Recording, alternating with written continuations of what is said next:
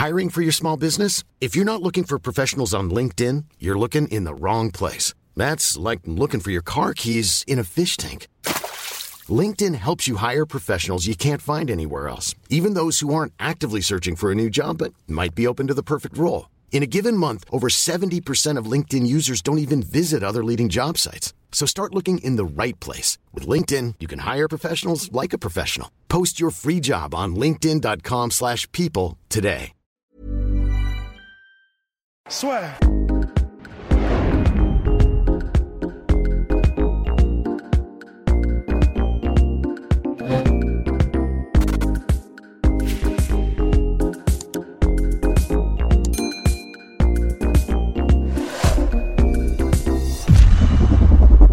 Bien, bonjour à toutes et à tous et bienvenue dans le podcast La Sueur. On va parler de ce qui, à mon sens, est un scandale. Et je ne mâche pas mes mots, c'est rare, c'est rare qu'on soit énervé. Mais là, là, je suis pas content du tout parce que Tyson Fury fait son retour, ça c'est une très bonne nouvelle, le 5 décembre prochain au Royal Albert Hall de London contre Agit Kabayel. Ah oui, c'est vrai que ça va, ça va peut-être toucher. Mille excuses pour, pour cela. Donc voilà, avec mon cher Rost, on va parler de ce combat-là qui surprend énormément parce que si vous voulez, euh, Tyson Fury affronte le 36e mondial, euh, le 36e mondial de la catégorie heavyweight. Conor McGregor s'est fait déglinguer quand il a affronté Donald Cerrone qui était dans le top 10. Si vous voulez, c'est comme si Habib faisait son combat de retour contre Lando Manata. Voilà, je, je vous laisse poursuivre, mon cher. Bah, c'est vrai qu'en fait, c'est quand même assez étonnant parce que, en plus, quand tu sais que euh, bah, l'adversaire en question, qui s'appelle donc Ajit Kayabel, il est lui-même chez Top Rank. Donc, en gros, ils font leur petite tambouille euh, parmi leurs combattants à eux. Et, en gros, bah, c'est même pas que c'est un secret pour personne, c'est que c'est complètement avoué. En gros, c'est Tyson Fury qui a sélectionné son adversaire, quoi. Parce que Tyson Fury, en gros, veut rester actif. Il veut combattre avant la fin de l'année. Et donc, il a sélectionné son adversaire parmi les heavyweights qu'il y avait de top rank. Et en vrai, bah, c'est la boxe. Donc, en fait, on ne devrait même pas être étonné. Ce n'est pas étonnant en soi. Mais c'est vrai que c'est quand même un peu, disons, pour nous qui sommes en même temps fans de MMA, ça, paraît scandaleux en fait. Quand tu regardes ça à travers la lorgnette du MMA, ça paraît scandaleux. Tu te dis, mais attends, ça veut dire que là, euh, il peut faire euh, genre euh, des scie où il alterne des adversaires qui sont de calibre légendaire comme Klitschko ou Wilder avec des mecs qui, bah ouais, clairement, ils ont une petite carrière d'un côté, ils sont, mais qui sont clairement pas au niveau en fait. C'est-à-dire que là, tout le monde, pour absolument tout le monde, et c'est normal, c'est en mode bon bah évidemment que que Kayabel va perdre, évidemment qu'il va se faire manger et probablement avant la limite. La seule question étant euh, quel Tyson Fury on va avoir? en vrai, c'est chaud quand même d'être dans un sport professionnel. Exactement. Bah et surtout qu'en plus, là, Tyson Fury aujourd'hui, c'est le numéro un de sa catégorie. Et tu vois, Anthony Joshua, on passe notre temps, enfin pas nous, mais il y a une partie des fans de boxe, ce mec qui est protégé, tout ça, bah mine de rien, depuis que Joshua est champion, bah il affronte du très très lourd. Et là, entre Fury qui veut rester actif pour justement talonner Joshua, qui affronte quand même que Brad Pulev, donc on sait grosso modo qu'il va perdre Pulev, mais c'est un top 10 établi de la catégorie. Et là, ouais. il affronte un mec euh, comme une idée d'Inadan, trois victoires, trois victoires, mais trois combats contre des nobody depuis sa victoire sur Chisora. Enfin, personnellement, moi j'aurais été plus intéressé par un Shizora contre Tyson Fury plutôt que de voir ça. Même s'il y a déjà eu ce combat deux fois, mais ce que je veux dire, c'est que là, ça ne parle à personne, vraiment. Vous enlevez Tyson bah, Fury, personne ne regarde ce combat. Non, c'est clair. Euh, c'est soit Chizora, soit même Dillian White. Apparemment, il y avait des pourparlers pour, euh, pour Tyson Fury, Dillian White. C'est au moins, au moins un nom, en fait. C'est-à-dire qu'au moins qu'on ne soit pas obligé d'aller chercher sur BoxRec qui est l'adversaire. C'est quand même chaud. C'est quand même chaud. À la limite, on peut rappeler aussi, euh, comme ça, on fait une vidéo assez complète pour euh, si, jamais des, gens découvrent la vidéo, pourquoi est-ce qu'ils n'affrontent pas Deontay Wilder? Euh, Et c'est toi qui m'avais envoyé l'article qui, est très bien, enfin, qui est explicatif de, de The Athletic. En fait, c'est il y, avait une clause après le deuxième combat de Deontay Wilder contre Tyson Fury, une clause de, rematch du rematch, donc de troisième combat. Et en fait, donc le combat était en février 2019, Tyson Fury contre Wilder, le deuxième. Et euh, ils étaient censés avoir la revanche en, le, en juillet, je crois, le 18 juillet. Mais Wilder s'est blessé. Ça a été repoussé à début octobre. En début octobre, c'était plus possible parce qu'il y avait la pandémie. Donc, ça a été repoussé jusqu'à décembre. Sauf qu'en en décembre, et ben en fait, on n'était plus euh, dans, le, dans, les, dans les temps pour la clause de rematch en fait. Donc c'est-à-dire qu'aucun des deux n'était plus obligé de faire ce troisième combat. Et à partir de là, euh, bah, bon, déjà, il y a un truc qui a dû pas mal énerver Fury et tout son camp, c'est toutes les excuses de Wilder. Mhm. Et donc, en fait, ils ont dû, je pense, se désintéresser un peu du combat. C'est-à-dire que, bon, bah, déjà, euh, ça avait été clair et net qui avait gagné le second, mais je pense qu'ils se sont désintéressés du combat. En plus, Tyson Fury, qui veut rester actif, voulait combattre absolument avant la fin de l'année. Euh, Joshua combattra à peu près au même moment que, que Fury, vraisemblablement, d'après ce que j'ai compris. Enfin, disons, en tout cas, pas loin. Le 12 décembre le 12 décembre. Et donc, en fait, là, ce que ça fait, c'est que bon, bah, Wilder, il s'est un peu mis hors du jeu euh, tout seul, enfin en partie. Et du coup, là, on se dirige effectivement plutôt vers un gros combat entre euh, Tyson Fury et Anthony Joshua en début d'année prochaine, enfin disons 3-4 euh, mois après, peut-être en, avril-mai. quoi. c'est pour ça. Moi, ça m'énerve. Enfin, tu peux pas, en fait, je, dans le sens où ce qui me fatigue vraiment, c'est que Tyson Fury, aujourd'hui, voilà, c'est lui le numéro 1 tu ne peux pas faire ce genre de combat. Enfin, ce genre de combat, pour moi, c'était bien quand il revenait et quand il allait affronter Wilder en décembre 2018 où tu as des combats de remise en forme parce que ça fait 2-3 piges que tu n'as pas boxé. C'est logique. Là, c'est le numéro 1 et tu as justement Anthony Joshua qui, une semaine après lui, va quand même affronter Pulev à l'O2 Arena pour la défense de ses ceintures. Enfin, tu as quand même quelque chose qui est. Euh, enfin, tu vois que c'est prestigieux. Pour Tyson Fury, même là, je, je ne sais pas, ils n'en ont pas parlé justement, Mike Coppinger, donc le journaliste de The Athletic qui a fait un peu la breaking news là-dessus, il parle à aucun moment des ceintures, parce que moi je serais très surpris quand même que la WBC, qui est censée être justement la fédération la plus prestigieuse, accepte que Tyson Fury fasse sa défense de ceinture WBC contre un mec qui est 36e mondial. Ouais, oh, ce serait, honnêtement, ce serait une honte. Enfin, ce serait, encore une fois, pas étonnant parce que c'est le modèle de la boxe, mais c'est une honte, c'est clair. Enfin, c'est pas possible. Tu peux pas défendre ton titre euh, le titre défendu chèrement, ou en tout cas, dont tu as défendu les ceintures contre Wilder, tu peux pas le défendre euh, contre Ajit Kayabel. C'est pas, honnêtement, c'est n'importe quoi, c'est pas possible. Donc bon, bah voilà, ils font leur petite tambouille. Quoi. En gros, boxe anglaise euh, professionnelle, ça rime un peu avec faire sa petite tambouille et ils le démontrent encore une fois, ce qui, ce franchement, bah, c'est ridicule. Effectivement, en fait, c'est pour ceux qui suivent notre chaîne et effectivement qui sont fans et de MMA et de boxe anglaise, c'est vraiment, euh, en MMA, ce serait, ce serait un scandale dans le sens euh, tous les médias en feraient leur chou gras, dans le sens si, euh, si je sais pas, ouais, Kamar Ousmane affrontait un mec qui est du top 50, un mec illustre qui vient de je sais pas où, je sais pas, en Espagne ou je sais pas quoi, tout le monde serait en mode mais qu'est-ce que c'est que ce truc? Le mec, tu l'envoies à l'abattoir parce que c'est quand même ce que c'est. C'est-à-dire que on, on, est un peu entre guillemets à la légère parce que bon, on a l'habitude, parce que c'est la boxe anglaise. Enfin, et là, bon, peut-être qu'on va me dire que je vais dans le pathos, mais je pense pas. Mine de rien, en faisant ce parallèle avec le MMA, bah, c'est encore plus traumatisant en boxe anglaise parce que c'est uniquement, enfin, c'est que des coups euh, au corps ou à la tête, mais euh, forcément, c'est pleine balle, c'est machin, parce qu'il n'y a pas de combat au sol, etc. Mhm. Donc, c'est quand même un gars, Ajit Kayabel, qui va venir contre Fury, qui va vraisemblablement se faire démonter et qui va prendre euh, du gros dommage et des commotions parce que c'est le modèle de la boxe anglaise. Il n'y aura aucune compétitivité, il va se faire exécuter parce que c'est la boxe anglaise. Et je trouve que honnêtement, au niveau éthique, bon, bah, ça fait un moment que ça dure. Hein. J'arrive pas avec mes souliers roses, tu vois, mais, euh, mais c'est quand même c'est un peu dégueulasse, quoi. En plus. Exactement, non, mais c'est clair. Surtout qu'on, ouais, non, j'ai vraiment beaucoup de mal là pour le coup à comprendre parce que même ne serait-ce que pour Tyson Fury, même si c'est vrai que c'est un adversaire qui est, pour lui, la, seule question c'est combien de temps est-ce qu'il va pouvoir durer. Mais c'est risqué aussi parce que il est dans l'obligation de lui rouler dessus. Parce bah que, bah parce que tu es un adversaire que personne ne connaît. Donc c'est vraiment très bizarre. Et c'est là aussi, tu vois, je voulais aussi ajouter un petit peu, enfoncer le clou, mon cher Ross, parce que c'est vrai que pour Habib aussi, quand il a remporté sa ceinture face à Alia Quinta, il y avait énormément de critiques comme quoi c'était pas un vrai titre, mais rendez-vous compte, Alia Quinta, c'était quand même un gars à l'époque, il était huitième ou sixième. Et puis surtout, il était, affronté, il était censé affronter quelqu'un d'autre à la base, je crois. oui, ah oui, complètement. C'était bah, Tony Ferguson. Mais ce que je veux dire, c'est dans l'esprit en MMA, on est quand même entre guillemets gâté parce qu'on a toujours les meilleurs combats.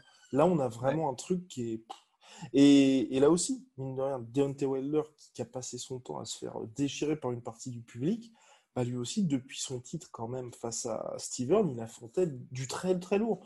Et Fury, comme Rust l'avait fait remarquer avant le podcast, c'est vrai qu'on a cette impression, mine de rien, de yo-yo dans sa carrière. Ben ouais, parce qu'en fait, euh, bah, c'est de ça dont on parlait euh, avant, de, avant, de, avant de déclencher le bouton on du podcast. Mais c'est que, en fait, euh, bah voilà, tout à l'heure, on a été se remater des combats de Fury, des interviews, et puis, et puis du coup, évidemment, on est passé par son Boxrec, son Wikipédia, parce que je préfère la présentation Wikipédia, je la trouve plus claire. Ah. Et, mais évidemment, elle est moins complète, mais, mais je sais pas, j'aime bien. Non, je suis d'accord, c'est beaucoup plus clair sur Wikipédia. Voilà, et ben, on est bien d'accord. Et en gros, bah, le truc, c'est que donc, tu regardes la page Wikipédia et en vrai, ça m'a fait un choc parce que j'étais obligé de chercher, même sur ces 7-8 euh, derniers combats, de chercher au milieu des noms que je ne connaissais quasiment pas. Enfin, je les connaissais parce qu'ils les avaient combattus, mais sinon personne ne les connaîtrait.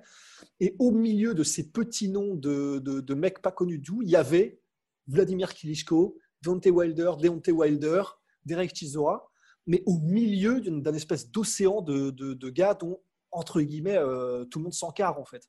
Mmh. Et c'est étonnant. Enfin, c'est vraiment.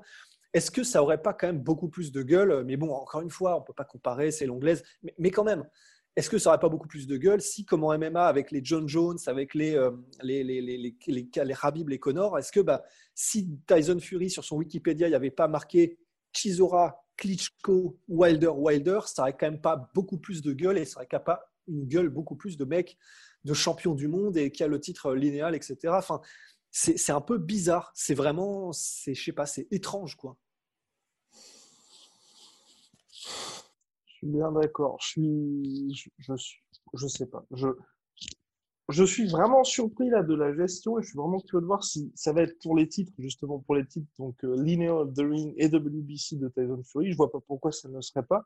Mais là, pour la fédération, c'est très étonnant parce que bah, il y a quand même les précédents Wilder, les précédents Joshua, quand même, tu as vu que les gars affrontaient des noms. Et après, on n'est pas, bien évidemment, comme l'a dit Rust, on n'est pas allé à quelque chose d'un peu suspect près où ils vont réussir à, tu vois, par mettre un petit peu de sous sur la table ou quelque chose comme ça, à réussir à écarter tel ou tel contender. Mais là, en soit, l'autre truc aussi qui me surprend, mine de rien, c'est au niveau du calendrier. Je comprends qu'il ait envie de rester actif, mais après, quid de, par exemple, Usyk, qui vient de battre Chisora et qui, lui, c'est vrai, est aussi chez Matchroom Boxing et qui pourrait très bien se dire, bah, en février, bah, Joshua, c'est moi qui l'affronte. Donc, euh, c'est.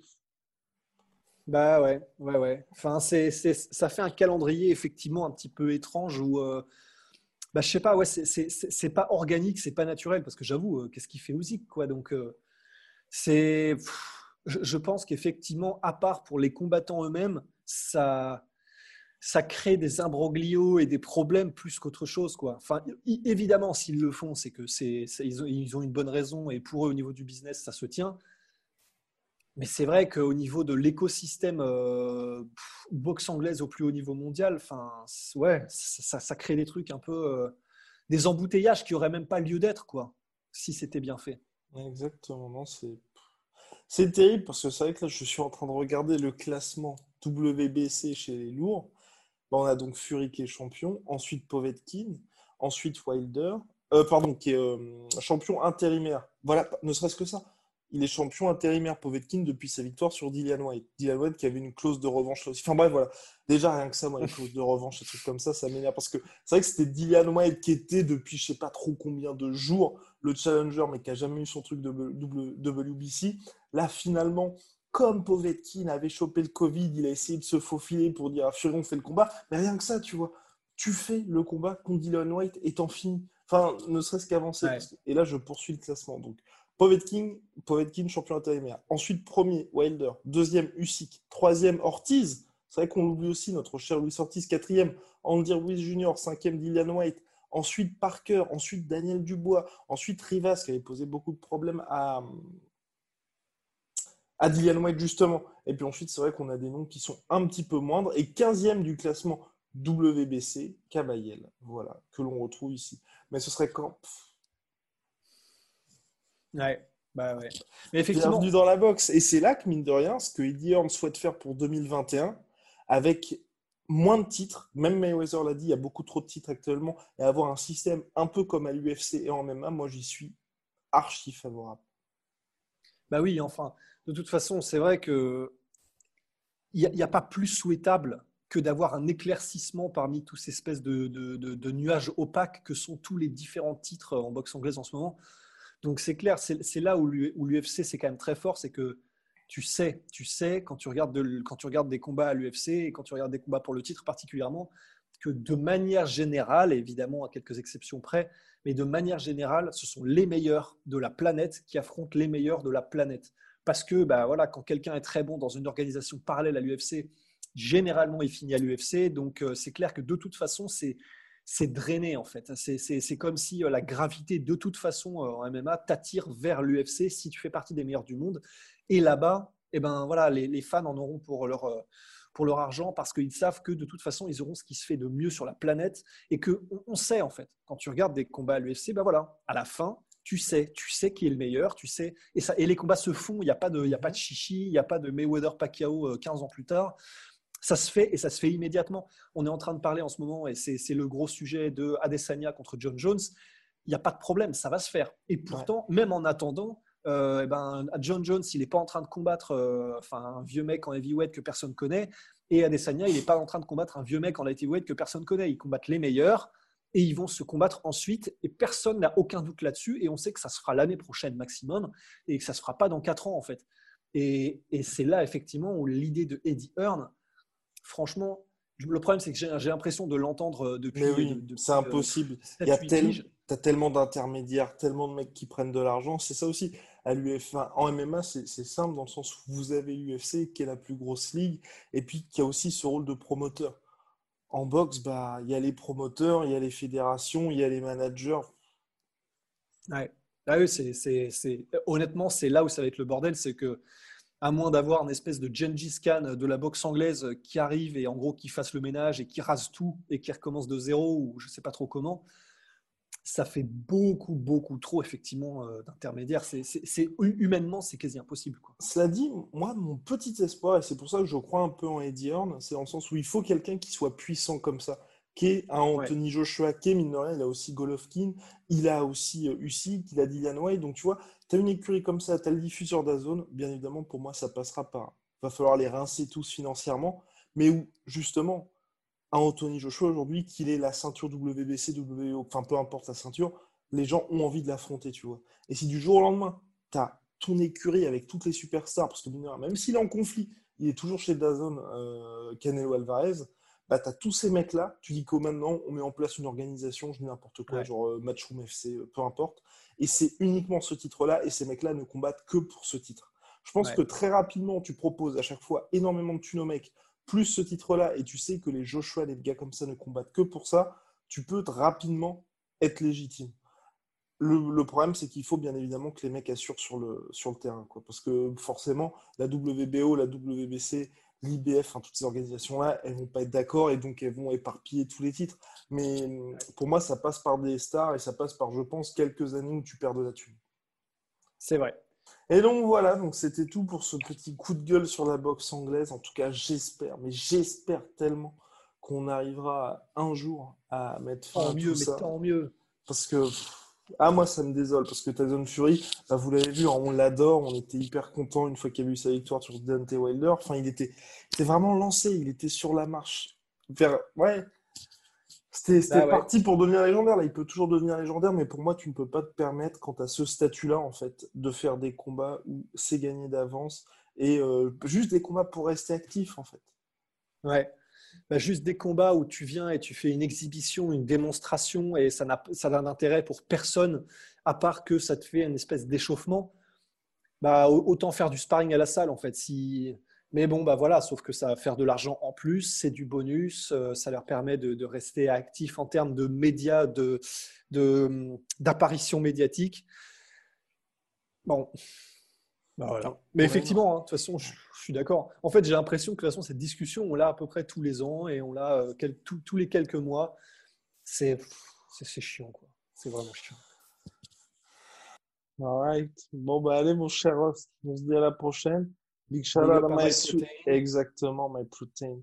My Protein, moins 38% sur tout My Protein avec le code la sueur et moins 10% sur tout Venom avec le code la sueur. Allez, ciao. Et je tiens à passer un big up euh, à, je ne sais pas comment s'appelait la personne, hier, que j'ai croisé euh, dans la rue et j'étais en train de m'entraîner et c'était très rigolo. Donc, ah, euh, franchement, big up, c'est C'est surréaliste et incroyable de croiser des gens comme ça. Oh là là. Allez, à toi, toi, vite. À toutes. Soit.